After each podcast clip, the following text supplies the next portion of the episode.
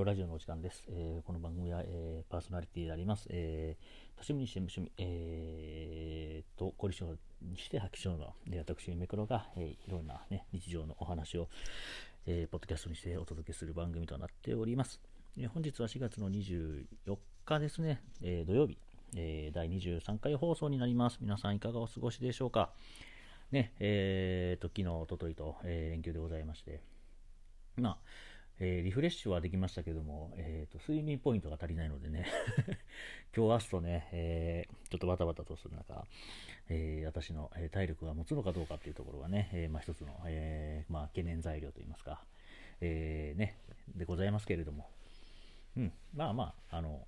元気にやっておりますよ。ね、まあ、リフレッシュできるとね、やっぱり気持ちも、えーこう爽やかにね、ですけど、まあ、今日はまあ、まあね、えーこれ今お昼にね、えー収録してるんですけども、まあ、今日は夜ちょっとね、まあバタバタと、えーしますし、え明日に向けての多分準備がね、多分結構かかると思うんですよね、夜。なので、まあそっちの方に、えーあの時間、ちょっと時間がね、取れるか、え微妙なところがあるので、お昼にね、収録させていただいております。はい、えー、では本題ですね、えー本日土曜日ということで、まあ、土曜日といえば競馬のお話といきたいところなんですけども、えー今週といいますか、まあ明日ですよね、えーは G1, ほ G1 競争が、えーないと、日本ではね、ないというところで、ちょっとね、あんまりこう、競馬を、えーじっくりと、なんですかね、えーその、出てくるあの出走されるお馬さんとかっていう話を、ちょっとこう、勉強不足なもので、うん。あのーまあ、あんまりちょっと競馬の話でも、まあ、あの競馬予想というところはちょっと、えーご勘弁いただきたいなっていう、えー放送にはなるんですけれども、まあね、えーそう今、日本ではって言いましたけども、明日ちょっとね、香港でね、チャンピオンズデーという、まあ、昔、香港といえば、ね、年末暮れ、ね、12月のが恒例やったんだけど、まあ、今でも香港カップとかね、香港マイル、香港スプリントとかっていう、まあ、レースがあるんですけども、まあ、今、ティスタッフとかもあるのかな？なんかちょっと、距離もちょっとね、いろいろと。あるみたいで、違うわ、え香港ターフか。なんかあるんですよね。っていうので、まあ、そこに、えーまあ、もうそれこそ20年近く前からですね、で、香港のそのレースに、まあ、一番ね、日本から近い、えーその、まあ、世界的なこのレースをしているエリアとして、日本からまあ一番近い、えー場所でやってるね、えーレース場というところで、まあ、日本馬もね、よく参戦して、で、まあまあ、いろいろとね、えーこう、交流を深めてきたわけなんですけども、最近はこのね、えー、と4月あたりに、えー香港チャンピオンズデーという形でね、えー、とクイーンエリザベスカップですね、えークイーンエリザベス2世カップが正式名称ですかね、っていう大きなレースをね、えーがやっているので、まあ、そこにもね、また日本馬が参戦するということが、ねまあ、あの恒例になってきまして、で今年は、えーとまあ、デアリングタクトというね、えー去年の牝馬三冠馬ですね、が参戦するという形で、まあ、その他にね、結構有力馬が何頭も出てるんですけども、ちょっと残念なのはね、あのまあ、あの日本と香港の馬しか、はい来ないと、まあまあね、あの世間的にやっぱコロナがコロナウイルスっていうのがやっぱりこう流行している部分があって、なかなかね、検疫の問題が難しくてだと思うんですけども、香港自体もね、結構いろいろと、まあ、社会情勢の問題もあったりとかあるんじゃないですかね、そういうところで、今年のちょっとコインエリザベスカップは、あのまあ、日本馬 VS 香港馬という形の図式でね、えー繰り広げられるわけですけど、まあまあ、やっぱり力差といいますか、やっぱり実績的には日本馬の方が圧倒的にね、こう、あの、えのあの成績残してる馬が3月戦するので、まあ、日本馬有利かなっていう感じはしますけれども、一応ね、JRA でも、えーネット販売ですけどもね、えーその、えー香港チャンピオンズデーのレースのね、えー馬券が買えるというところで、まあ、皆さんもね、ぜひね、予想して買ってみると面白い、あの、レースを観戦するのも楽しみにはなるのではなっていうところでございますね。はい。あと、まあ、ちょっと競馬の話で、まあ、タイムリーな話で言うとね、今日は、あの、西野、西野フラワーとかね、セイムスカイの、あの、オーナーさんである西山さんがね、ちょっとツイッターでいろいろと、あの、まあ、日よく、あの、馬娘って、まあ最初、あの、まあ、サービス始めるときに、あの、まあ、ファンの人がこう、すごく盛り立てて、あの、あの盛り立てて、ね、ファンとの人と一緒にね、こう、楽しんでいきましょうって感じはあるんですけども、一つ注意点で、その実在するお馬さんの名前を借りてる以上、あの、いくらアニメとはいえ、よくその二次創作って言われるやつですね、同人誌とか、そういうものに。まあ、ね、あの、その、ファンの人が、あの、まあ、オリジナルのストーリーをね、書いてみたりとか、その、キャラクターを使って。時に、やっぱりその、ね、あの実際の馬さんのお名前を使うって以上はあのよちょっとこうなんですかねあのなんかこう世間一般に受け入れがたいような描写みたいな、ね、よくエロとかグロとかって言われますけどっていうのはもうあの極力っていうか、まあ、そういうことには絶対使わないでくださいっていう大前提のもとで、まあ、馬娘っていうのは、まあ、あの展開されてるんですけどもなんかそれをねやっぱりこう ねあの僕はちょっとそっちの業界は疎いんであれですけどもやっぱりそのね何しても OK みたいなあのね、人が、まあそうまあ、そういう絵を描くのが好きっていう人もね、まあ、そういういろいろあの思考っていうのはね、人それぞれあるので、あれですけども、まあまあそうやって、よっしゃ、俺はこんなん描くぞみたいな感じで、こう、あの生き立ってる、あのまあ、やからって言っちゃってもいいと思います。人たちがね、まあそういうことをね、こうなんか、おっしゃわーってなってるところに、そのリアルオーナーさんですよね。が、その今、その西のフラとかセインスカイっていうのは、その馬娘でもね、サービスでしっかりとこう、あのー、ね、キャラクターとして出てる中であのすごくこう皆さんに名前を覚えてもらってねこう愛されることはすごく本当に嬉しいことであのねもう本当に昔の馬なので、ね、そういうのが今にな今のこの現代2021年になってもそうやってね皆さんにもうクルクスの競馬知らない人からもそうやってあの認知してもらって、ね、愛されるっていうのは本当に喜ばしいことでで自分もその西山オーナーもその2頭はやっぱりすごく思い入れのあるまでっていう話をしてる中でね、だからこそ、やっぱりちょっとルール、節度を守って、あのそうやってあの楽しんでもらわないと、あのもううちとしてもやっぱりそれは許しがたいことがあるみたいな、あ許しがたいことがあるっていうんですね、やっぱり親、ねほ、ほとんど親みたいなもんですから、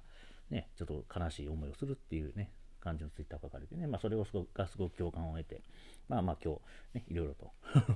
なんかそういう話になってるっぽいですけどね。まあ、それはでも至極あの当たり前の話で、まあ、そんなことを言わないといけないっていうね、こと自体がちょっとこう、ねじ曲がってるというか、なのでね、あのもちろんそういうことでね、あの人の思考なんてね、まあ、いろいろ千差万別で、いろいろあるので、まあ、私はこういうことでこう快感はいるっていうのはあるかもしれないですけども、まあまあ、あの世間に受け入れられないものに関しては、もう自分の中でそっとね、人に全く迷惑、人に絶対迷惑をかけない。うんっていうのが大前提ですからね、うんまあ、その辺はちょっともう常識っていう、ね、範疇常識っていうもくくりであのまあ、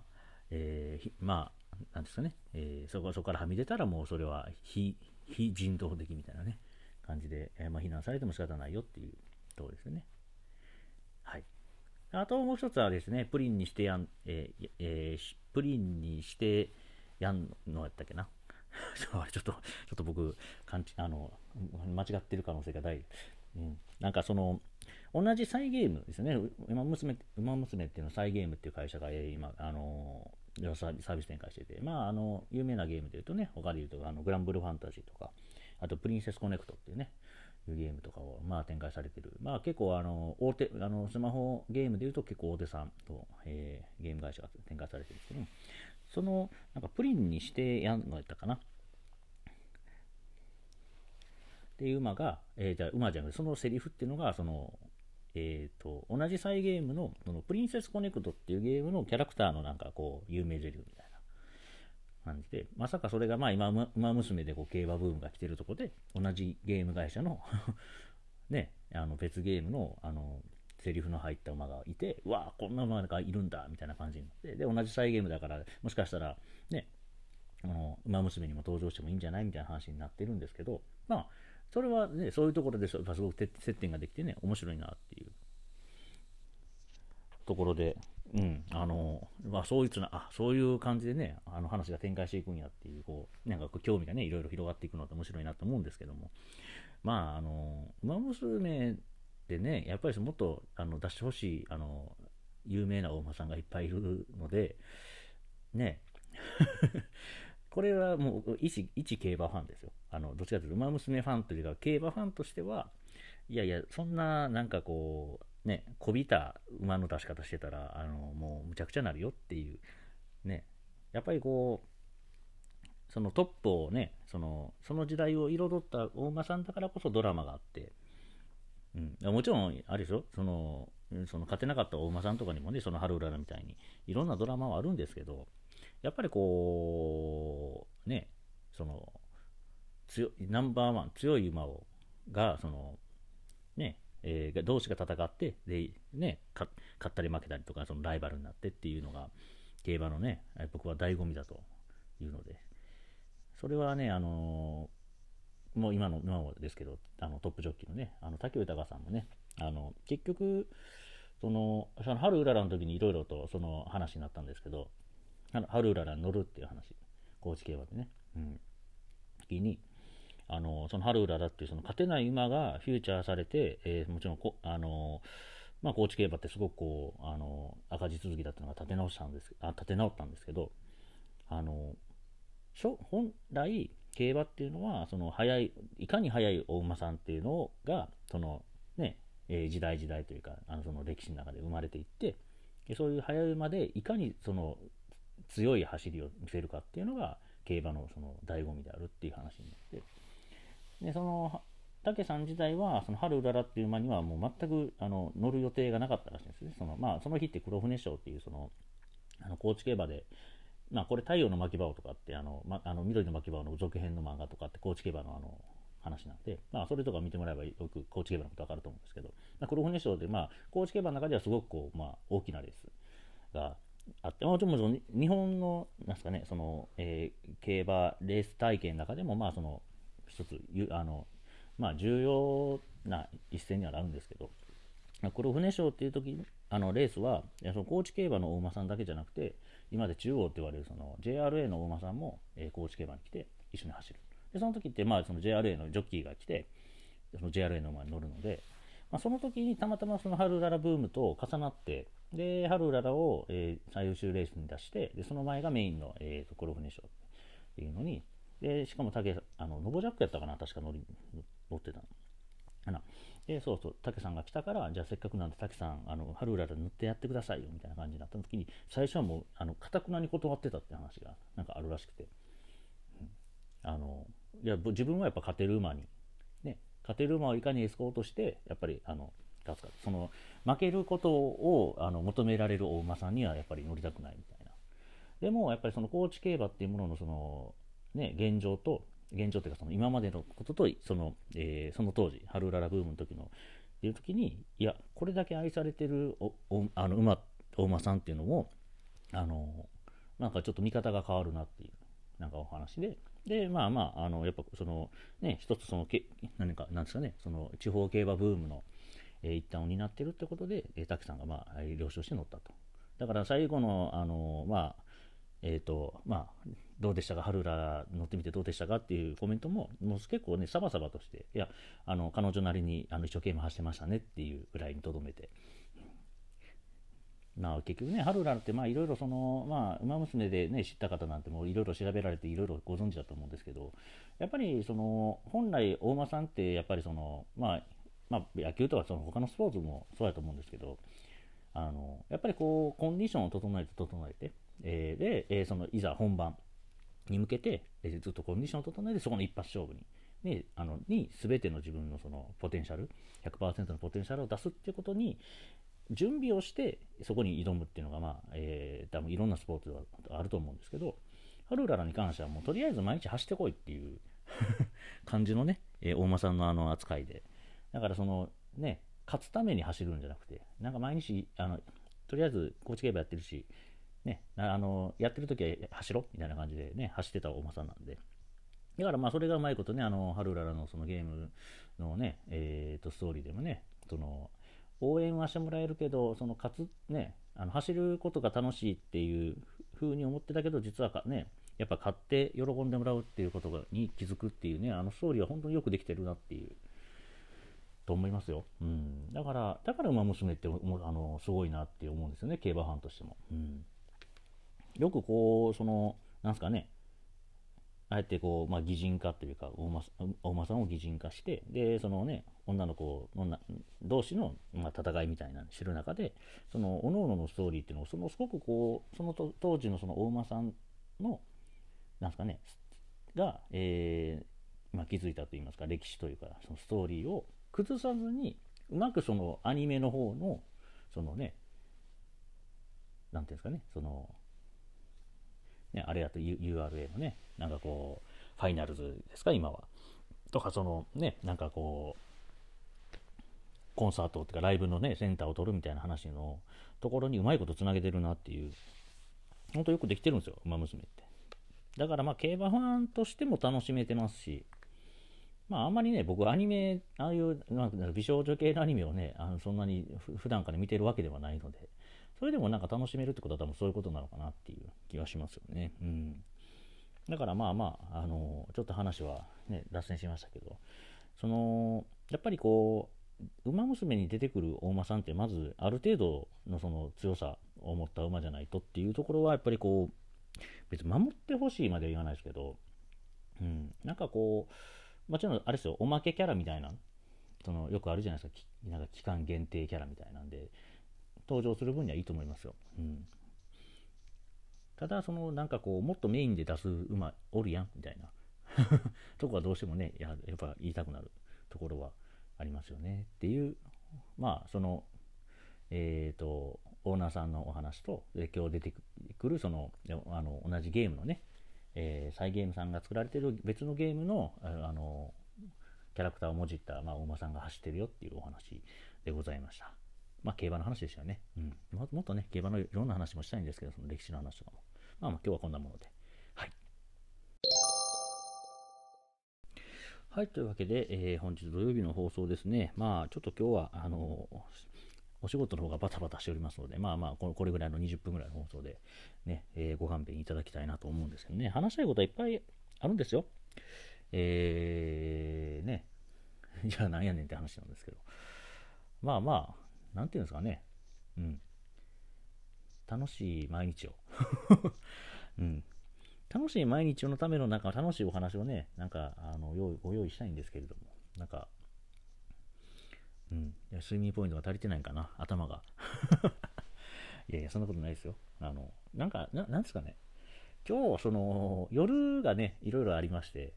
で、そこまでに、その、仕事の流れですよね。仕事で夜にいろいろあるので、夜までに結局そのまでの仕事を終わらせておかないといけないというそのタイムリミットが、いつもだとまあ大体、まあ別な、そのね、まあ、残業にはなりますけど、あの、後ろを別な、できなかった分は後でね、そのサービス残業みたいな形で自分、それは自分ができなかった分やし、明日楽にしようと思ったらそれやればいいしに、なるんですけど、その時間が取れないっていうこの、いつもと違うプレッシャーですよね。うん。そうなるとちょっとそわそわするというか。でもね、時間がないって思ってる時に限って人間ってね、なんか時間を無駄にするんですよね。うん。なんか、なんでなんですかね、あれね。いや、大体の人ですかね、それともわかんないですよ。マジョリティかマイノリティかわかんないですけど、うん、なんか大多数の人ってそうじゃないですか。なんかそれをさ、集中力、まあそれをさっていう言い方はですけど、それを集中力ばっちりでね、いや、そんなんだって時間ないのからやるしかないやん、みたいな感じでパッとできるでしょ。その普段の人が6時間やる、6時間でやるところを3時間でね、パパパパッともう本当効率よくやって、で、ミスなくね、ピシッとやる人とかってよく漫画のキャラクターとかで言いますけど、ね、めっちゃ、ね、めっちゃもうなんかテキパキして、ただなんかこう、普通の会話をするとめっちゃ怖い、怖いというかなんかもうそれもな機械的みたいなね、なんか、最近僕の読んでる漫画では忘却の幸子さんでしたっけ？忘却の幸子でしたっけね？あの、彼氏に振られて、めっちゃなんかあの、あれですよ。わかんないですよ。僕、ドラマ見たことないあれですけど、あの、家政婦の見たでしたっけ？とか、あの、あとなた、あなたがあの不動産のやつ、あの、北川景子さんの、私に売れない家はありませんってやつとかね、ああいう感じのキャラクターが、その、めちゃめちゃこう、堅物でって言い方でいいと思います。あの、がもう、こう、冗談通じなさそうな人。で、あのなんですけど、実は彼氏さんがいて、で、その彼氏さんがめちゃくちゃ、どっちかというとこう、柔らかい人。なんですかね、硬派とナンナンパでいけば、こう、どっちかというと柔らかい方の人。で、で、まあ、彼女なりにその愛情をすごい感じてて、で、なんですけど、なぜかこう、彼氏と連絡が取れなくなって、別れたんかななんかで、もうその、表には出さないけども、もう内心も、もう彼氏がね、まあ、要は、振られたことがもう、精神的に参りすぎて、で、なぜか、その、彼氏のことを忘れるには、その時の旬のものを食べると忘れるみたいな っていうグルメ漫画です な。なんちゅう、なんか設定やねんって話なんですけど、いやいや、グルメ漫画って本当ね、あの昨日もとかも話しましたけど、本当いろんな設定あって面白いですよね。飽きない。あれこそ本当無限にあるんじゃないかなもちろんね、最近その転生ものとかってね、漫画とかって、あのファンタジーものでね、あの現代の何かが、の人が転生して、その、ね、ファンタジーの世界に行くとか、逆にファンタジーの世界のものが、こう、現世に来るみたいな。あの、居酒屋ノブとかでそうですもんね。あれ、えー、こっちのリアルな居酒屋がなぜかそのファンタジーの世界にあるっていう。いや、あれもよく考えた設定やなっていう。うん。だからね、なんかそういう感じでグルメも、もう完全に今、あれですよね、その、あれですよ、信長のシェフでしたっけ？とかも完全にそうじゃないですか、確か。えー、わかんないですよ。僕、あれ、あれ読んだとか見たことないかな？信長シンフォニーとね、ごっちゃなんですよね。全然違うんですけど。信長のシェフって確かそうですよね。現代のシェフが確か、あの、戦国時代って信長、織田信長のご飯作るかなんか、その話じゃなかったし。まあ、あと、その歴史でいうと、その陣とか、あのね、現代のお医者さんが江戸時代に行ってね、そのお医者さん、あのその当時の病気を治したりとかするっていう、まあ、あれヒューマンドラマになるんですかね、とか、結構、もともとその歴史の転生ものって多ね、戦国自衛隊とかもそうですし、あの川口海さんのあのジパングとかもそうですし、ね、あの現代のものがそのいろんな時代に行ってみたいなとか、とか信長シンフォニーもそうですもんね、確か高校生があの織田信長になるみたいな、その話なかったでしたっけ？ね、小栗旬さんのやつ。はい。とかね。だから結構その、転生ものって最近そのファンタジーものの転生ものが多くて、ね、転生したらスライムだった件とか、なんかいろいろありますけど、あれは転生っていうのかな？わかんないですけど、なんかこう、ね、いろいろあるじゃないですか。まあ、リゼロなんてそうですしね。リゼロ、リリゼロから始まる異世界生活。あれも転生ものですし。なんか、ファンタジーに転生するか、その、歴史をこう、ね、タイムスリップするかみたいなところの転生ものって、やっぱりなんか定番というか、なんかそこで巻き起こるなんかこうね、なんか面白さっていうのは結構僕も好きで、うん、なんかあと何かとそういう漫画ってなんか読んでしまいますよね。うんはい。というわけで、まあね、なかなかと喋るとお昼時間、お昼ご飯の時間がなくなるので、はい。今日はそれぐらいにしまして、えー、第23回放送ですね。えー、ひみくろラジオ、それはこの辺でお開きにさせていただきたいと思います。ね、明日、え、23回か、合ってるってる。で、明日いよいよね、4月25日ということで、まあ、覚えて、この放送、えっ、ー、と、未来で聞かれてる方は、あ、そうか、4月25ってその日かっていうのをね、えー、ね、思い出してもらえればあれですけど、まあ4月25いろいろとね、ありましてね。まあ4月24その前夜祭ということでね、夜は焼肉を食べに行くわけですけどまあ焼肉のね、ああ、焼肉食べたなーって、ね、そのゲームに一緒に食べた人は聞いてもらえれば、ああ、そうかってなりますし、まあ食べてない人はね、もしかしたらこの何年後かに一緒に焼肉食べてるかもしれませんし、まあ、ね、一期一会って僕の一番好きなことは4文字熟語でね、えー、まだお会いしたことない人は、えー、いつかお会いできる日を楽しみにしますし、えー、一度お会いした人はこの縁をね、えー、ね、いつまでも、えー、ね、このユミクロラジオを通じてね、えー、お付き合いいただければなと思う次第でございます。お相手はユミクロでした。ではまた明日。